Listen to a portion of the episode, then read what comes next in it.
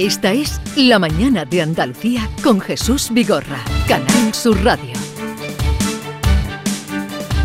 Ah, Voy a saludar a David Hidalgo. Buenos días, David. Buenos días, Jesús. Eh, que ya está mm, esperando el encuentro con Fernando Rueda y vamos a hablar también con Miquel Lejarza a raíz de, eh, digamos, la segunda parte, la continuación de aquel libro que fue todo un acontecimiento, Yo Confieso, que era la historia de un infiltrado, el más, eh, mm, se puede decir, más conocido, por lo menos del que eh, conocimos eh, cómo sus efectos fueron los más demoledores para ETA. Miquel Lejarza y Fernando Rueda que cuenta la historia. La contó en Yo Confieso y ahora aparece eh, 50 años después de la Operación Lobo, que se hizo además una película incluso, eh, este título de Secretos de Confesión. Fernando Rueda, buenos días. Hola, buenos días Jesús. ¿Qué tal estás? Pues eh, feliz de estar en tu programa y, y feliz de, de poder eh, haber venido aquí con, con Miquel, aunque sea, sea, digamos, de alguna forma un misterio dónde está, pero yo sé que a Miquel le gustaría estar aquí. Y a nosotros nos eh, encantaría poder saludarlo. Bueno, Fernando Rueda es doctor en periodismo, está considerado como máximo especialista español en asuntos de espionaje, fue redactor de la revista Tiempo, su director de interview, tiene una larguísima trayectoria, autor de, entre otros libros, La Casa, Espías, eh, K, eh, K, Licencia para Matar, Operaciones Secretas, ya ven ustedes todo, Las Alcantarillas del Poder, Al Servicio de Su Majestad, El Regreso del Lobo o El Dossier del Rey. ¿Al rey Felipe también le espían? Al rey Felipe, Sí. como, a, como a todos los, los, los poderosos, ¿no? Eh, eh, pero no creas que le espían solamente los rusos, le espían los americanos, le espían lo- los amigos, le espían lo- los franceses, porque al final, donde hay información, siempre hay un servicio secreto que está intentando eh, robarla. El- los espías dicen, no hay servicios amigos o enemigos, solamente hay otros servicios. Por lo tanto, a Felipe, igual que espiaron a Juan Carlos, igual que, que espiaron a, a- otros presidentes como Rajoy, que también de- intentarán espiar a Sánchez, aquí, aquí es un mundo, del mundo de las alcantarillas, Jesús es absolutamente deleznable. Vamos a saludar a Miquel Lejarza, alias El Lobo. Fue captado en 1974 por el Servicio Secreto Español para infiltrarse en ETA. Durante varios años convivió con los terroristas bajo el alias de Gorka, hasta que asestó un golpe tremendo a la banda ETA que puso precio a su cabeza, a su misma familia. Tú lo cuentas aquí, se enteraron de lo que, de dónde estaba a raíz de que vieron los carteles diciendo el País Vasco no perdona y Es que eso, es- eh, así como en Yo Confieso lo que hicimos fueron las memorias de, de, de Miquel, nos quedaba una parte que contar que no queríamos mezclar, que es el testimonio de las personas que habían estado con él, los espías que convivieron con él, eh, o otras y las historias de la familia, porque lo que nunca se había contado es ¿Qué siente la familia de un infiltrado que no tiene ni idea, que se cree, que creen que estás de juerga en Francia trabajando de, de decorador y que de repente un día sales a la calle y te encuentras en un pueblo y, y gente que eh, era euskaldun, es decir, gente que, eh, que se había criado en, en el euskera y tal, y que de repente ve todas las calles de, de su pueblo empapeladas con un cartel que pone se busca la foto de su hermano y los datos para localizarle, pidiendo a la gente, por favor, llamar para matarle. Es decir, Sí. a partir de ahí, imagínate los 50 años que han podido vivir las hermanas, y ya no los padres, porque los padres ya se han muerto. ¿no? Vamos a saludar a Miquel, eh, eh, a Miquel Lejarza, alias El Lobo. Eh, Miquel, buenos días. Buenos días, Jesús. Buenos días, Fernando. Buenos días. ¿Qué tal estás? Pues bueno, a ver, fí- físicamente, pues eh, como estamos en invierno, tenemos unos achaques, etcétera, y demás y tal, pues no demasiado bien, pero bueno.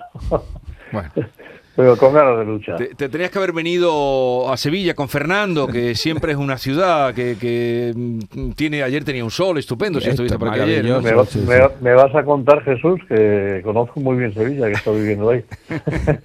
¿En cuántos sitios, Unos- ¿en cuántos sitios has vivido? De, de, eh, eh, ¿Cuántas veces te has cambiado de domicilio, Miquel?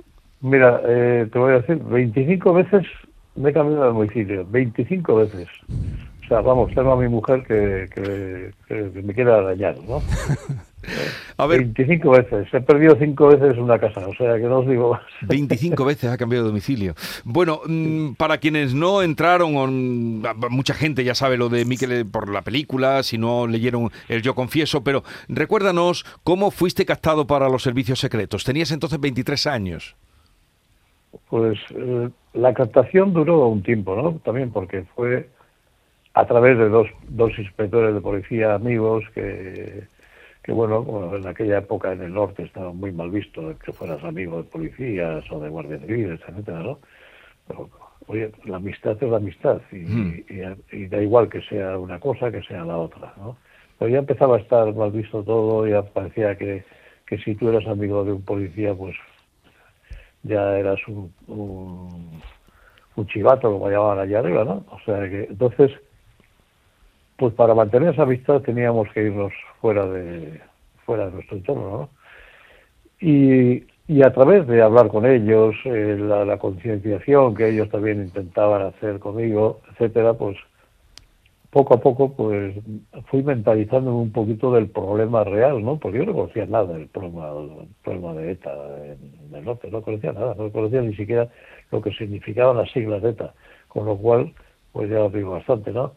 Entonces, pues a raíz de eso, ellos eh, llegó un momento en que me dijeron que me iban a presentar a un servicio secreto muy especial, etcétera, y demás y tal, y que bueno, ya era diferente, ¿no? Ya era una cosa ya de trabajar con ellos, eh, hacer un, un contrato de, de, de que yo entraba como inspector de policía, etcétera, y demás y tal. O sea que así, así comenzó, así comenzó la, la peripecia, ¿no? O Porque sea, le verían capacidades, ¿no, Fernando? Eh, un, un chico con 23 años, eh, le verían Siempre capacidades. hay, hay, hay un, un captador eh, que que busca gente que tenga eh, las cualidades. Las cualidades, Miquel eh, era decorador, es decir, no tenía una carrera, no, era, no había hecho una alta carrera Sí, sí, sí. universitaria.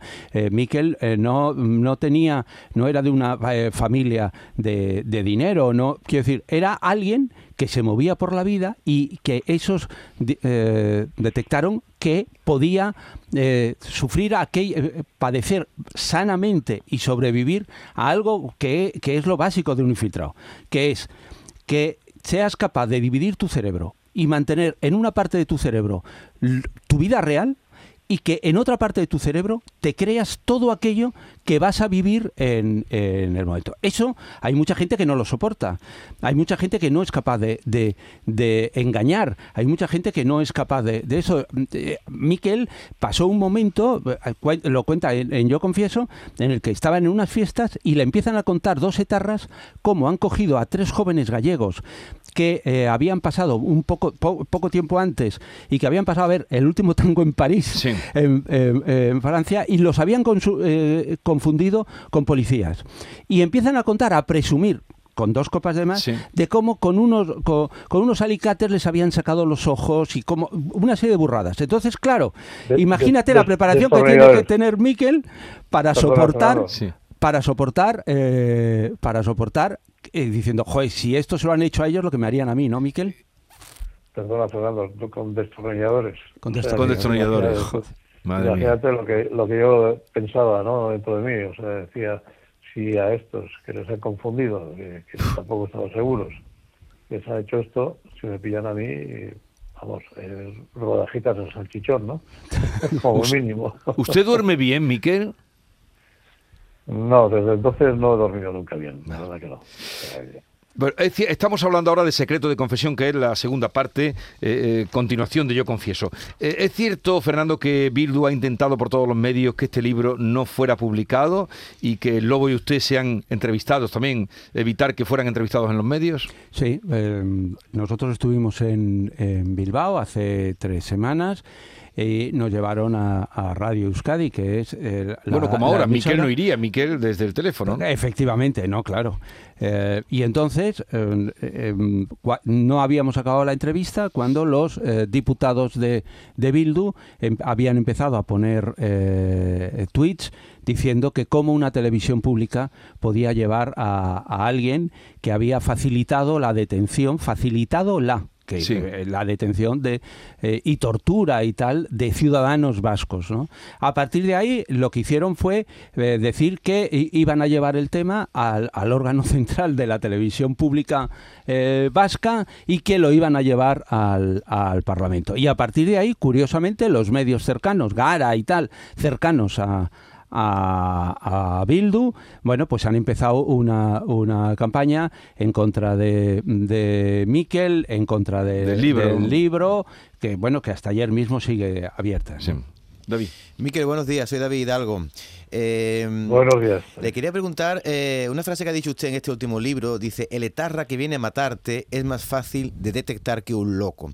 Usted provocó que detuvieran a casi 200 etarras con la información que proporcionó a los servicios secretos españoles y ETA puso precio a su cabeza. Todavía hoy se, siente usted amenazado. Es cierto, como dicen, que le tiene una bala reservada, que o es una leyenda. Lo digo porque Salman Rushdie también publicó versos satánicos hace más de 30 años y le han pegado un tiro.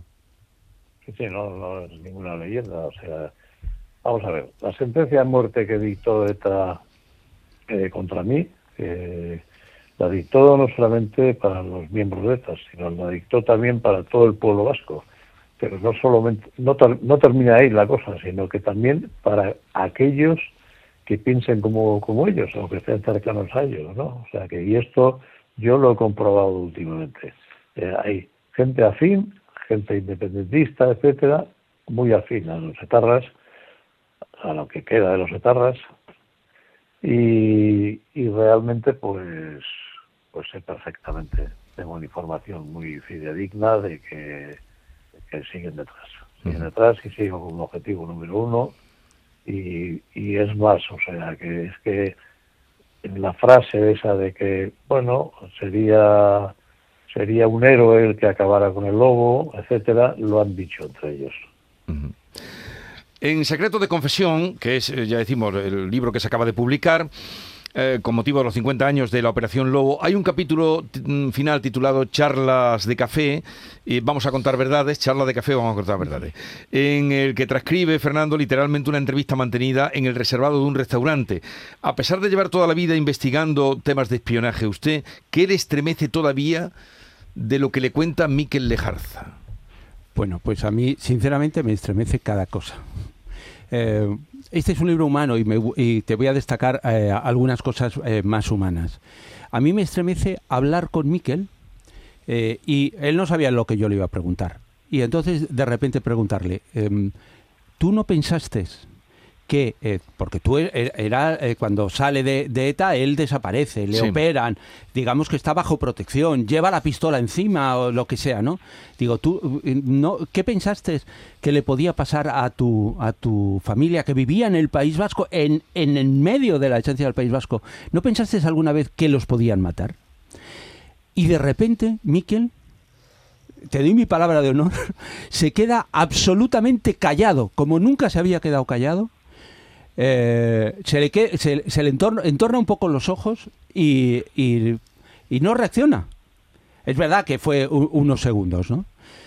Y, em, entonces ya, ya reacciona y empieza a decir, bueno, eh, yo en realidad esto no lo había pensado, pero yo pienso que eh, pensé que nunca les iba a pasar nada. Pero claro, el, drama es que él estaba fuera, pero sus padres y sus eh, eh, hermanas, él ya había leído mi, conversación, que no quiso que yo le contara la conversación que tuve con sus hermanas, los leyó y ahí sus hermanas me contaban, dice, no, nosotros miedo no teníamos, dice, bueno, mi padre que era obrero, que salía a las 6 de la mañana, que tenía que andar hora y media hasta el trabajo, a veces escuchaba pasos detrás que es, lo que yo siempre, el, pánico que yo he sentido con Hitchcock, era cuando aparecían los pasos. exactamente, cuando eh, Es la sensación de mayor pánico es eh, eh, esa, ¿no? Pero ustedes se ven, usted Fernando se ve de vez en cuando con Miquel, ¿no? Sí. ¿Se ven de vez en cuando? De vez en cuando. usted también... Cambiamos los sitios y tal, pero sí que nos vemos. A usted lo habrán seguido también, porque claro, sabiendo que usted tiene relación con Miquel... Sí, bueno... ¿Ha sentido alguna vez que lo han seguido? No, yo creo, yo he sentido que me ha seguido el servicio de inteligencia, pero no, bueno, pero no, los terroristas. no a los terroristas. no a los terroristas.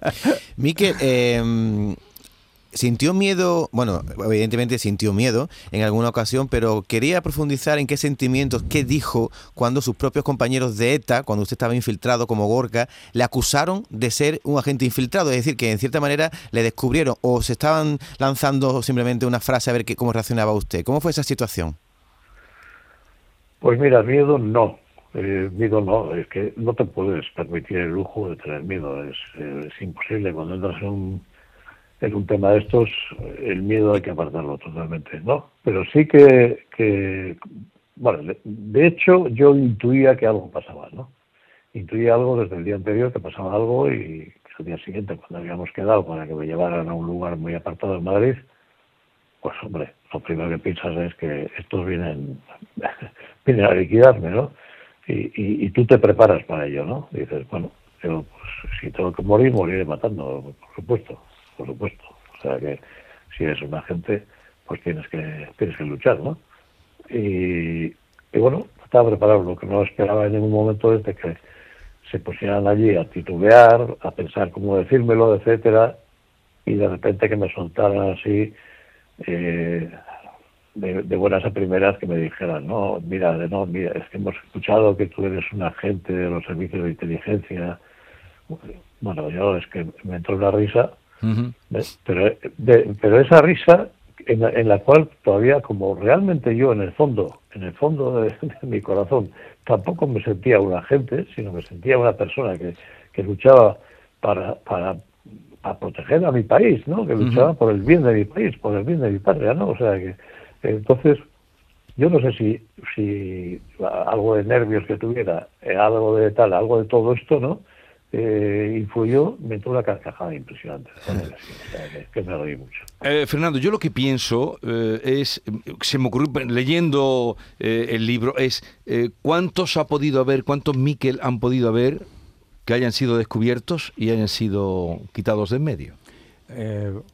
Eh, primero, a Miquel nunca le descubrieron. Sí, Es un matiz para la gente, ¿no? es decir, a, a, Miquel le sacan. Llega un momento que dicen, oye, vamos a detener a 200, tú a, pues apártate. ¿Y cuántos han sido descubiertos? ¿Cuántos han podido ser descubiertos y, han caído? No ha sido como el lobo que, vive, tiene familia, tiene hijos, escribe libros contigo. ¿Cuántos han podido ser aniquilados y apartados de, de en medio? Eh, Pero apartado digo, además, eh, vamos... Eh, asesinados, pues no, no, sé decirte eso. El, dato de asesinados... Liquidados, he dicho liquidados. La mayor, la mayor parte de la gente que ha intentado ir infiltrando no ha llegado. Pero muchas veces no llegan porque primero empiezan en el ambiente exterior, es decir, la infiltración no empieza, no em, entras directamente en la banda, sino que empiezas en grupos de que están alrededor de ETA, te intentas significar y ya llega un momento en que pasas a, ETA, ¿no? La mayor parte de, los intentos de infiltración de militares, de guardias civiles y tal, no llegan eh, siquiera a estar en, ETA. Luego ha habido otros que sí que han triunfado en, dentro de ETA, ¿no? Hay una policía, por ejemplo, que estuvo en el comando en el comando Donosti y que, y que bueno, y que fue muy importante, pero dentro del comando nunca nadie, sobre todo eh, como Miquel, llegó a ser jefe de ETA. Es decir, es que Miquel fue el jefe de infraestructuras de la banda terrorista. Y si en el momento en el que, eh, em, en lugar de quitarle de en medio, a Miquel le detienen también, que él lo dijo, dijo, detenerme. Cuando esté en la cárcel, me escapo, me pegáis un tiro, y si voy a Francia, soy el jefe de ETA. Porque en, la cúpula de ETA, el único que, no había sido detenido era Miquel. Era él. Y sin embargo, y esto es una cosa que yo nunca he entendido, eh, y, eh, sin embargo, decidieron que no, que, que, que Miquel volviera y se hiciera jefe de ETA, que no, que no, que se quedara fuera. Eh, ¿Qué es un agente negro? Es Miquel Ejerza. un agente negro es eh, eh, un término que significa un agente que trabaja para el servicio secreto, pero no está en la nómina de eh, gente que cobra del servicio, servicio secreto. Es decir, hacen las misiones más arriesgadas, pero si le pillan, como le pillaron a Miquel en, en, en, Cataluña en los años 90, que estaba trabajando, tenía una propia tapadera en un medio de comunicación, él, él estaba trabajando para el servicio, espiando el independentismo y, bueno, a todos menos eh, en aquella época no podían espiar a Puyol porque Felipe González había dicho que, a Puyol ni tocarlo. A Puyol ni tocarlo, pero bueno, Miquel lo que hacía es que espiaba a todo el mundo que hablaba con Puyol. Pero eso. Aunque Oleguer Puyol también estaba metido ahí, ¿no, Miquel? Oleguer, el hijo, ¿no? Sí, sí, sí, sí, realmente, realmente. Pero como ha dicho Fernando, realmente, pues tú lo que piensas es, dices, bueno, no me dejan tocar a este, pero sé quiénes hablan con él, ¿no? Con lo cual, pues oye, todos confluyen confluyen en él. Entonces, pues con cinco o seis teníamos totalmente hecho todo. No, pero el final de la historia es que a Miquel le detienen Y entonces la policía sabía, porque había estado escuchando sus llamadas, que trabajaba para el servicio secreto. Y, el juez pide, manda un escrito al servicio secreto, porque Miquel lo negaba, diciendo, fulanito de tal, trabaja para el servicio secreto, y el servicio secreto, sin ningún, sin ningún tipo de mentira, contestó, eh, Miquel Lejarza, con su nombre entonces, no trabaja para el servicio secreto. Entonces Miquel, luego en el, ante el juicio, desmintió trabajar para el, el CNI, mintió, por cierto, y, salvó, digamos, a todo de la cárcel, salvó a, cualquier miembro por encima de él del servicio. Por cierto, que los agentes negros cobran de los fondos reservados, ¿no? No tienen eh, la nómina, digamos, oficial del CNI. Quería preguntarle, Miquel, bueno, eh, al ser un agente negro, usted no existe para el censo electoral, ¿no? Creo que no puede ni votar, no sé si en la última elección pudo votar, pero le quería preguntar porque en este libro, en Secreto de Confesión, a pesar de todas las situaciones límite que usted ha vivido, revela que el mayor miedo de su vida lo pasó usted en un piso de Sevilla. Ha confesado antes que ha vivido usted varios años en Sevilla. Pero en ese, en ese piso pasaban cosas muy extrañas y no tiene nada que ver con el terrorismo. ¿Qué le ocurrió en ese piso sevillano, Miquel? Madre mía, no, no, no, no me lo recuerdes, de verdad. Eh, eh, además llamamos al, barrio aquel, llamamos el barrio del más allá, ¿no? O sea, y, no, lo que pasa es que en ese piso hacían la Ouija, yo no sabía que hacían la Ouija, después me contaron, ¿no? Y, y ahí vi unos momentos tan terribles que, bueno, solo os voy a decir una cosa, para que entendáis.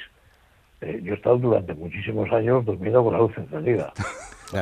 no, no, no, es que, es que, eh, a ver, a mí no me da miedo nada en este mundo, a las personas, etcétera, y tal. Pero lo desconocido sí. Y lo que pasé ahí, pero es que además, me, o sea, continuó durante un tiempo en mi cabeza eso, dándome vueltas que, que, me volvía loco. ¿eh? Lo, de la Ouija. Una cosa terrible. Eh, Usted, que ya tiene una edad, em, ¿lo volvería a hacer eh, si volvieran a hacer? Yo por mi país, yo por mi España querida, lo volvería a hacer 50.000 veces más, por supuesto que sí. Siempre que sea luchar por mi país, pues ofrecería mi cabeza todas las veces que quiera falta. Esto es el... Eh, le hicieron esta pregunta en, en Radio Euskadi y dijo, mm, con otras palabras, pero dijo lo mismo, lo volvería a hacer. Y entonces eh, es uno de los argumentos que tiene Bildu para pedir que no se le entreviste en ningún sitio, porque consideran que ellos lo que hizo fue detener a, hacer detener a ciudadanos vascos, que en realidad eh, Miquel nunca ha perseguido ni a vascos ni a andaluces ni nada, ha perseguido de tarras. A terroristas. claro, y entonces cuando dice que lo volvería a hacer, eso eh, de alguna forma les, les sienta eh, especialmente mal. O sea que te agradezco la pregunta.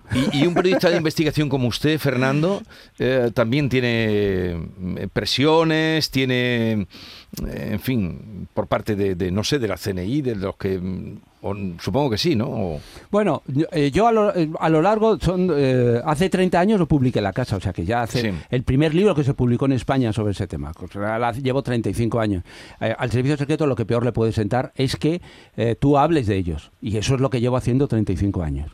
Con lo cual, mm, esta unión que tenemos Miquel y yo, Miquel, que lleva, que es sin ninguna duda el más leal servidor del, del servicio de inteligencia, y yo, que soy el mayor controlador del, servicio de inteligencia, pues eh, hacemos una relación un poco, un poco chocante. Yo estoy segura que, que estoy seguro de que, de que el servicio hubiera preferido que Miquel hiciera sus libros con otra persona, ¿no? Ah, sí, que no lo hubiera hecho con usted. Seguro, ¿no, Miquel?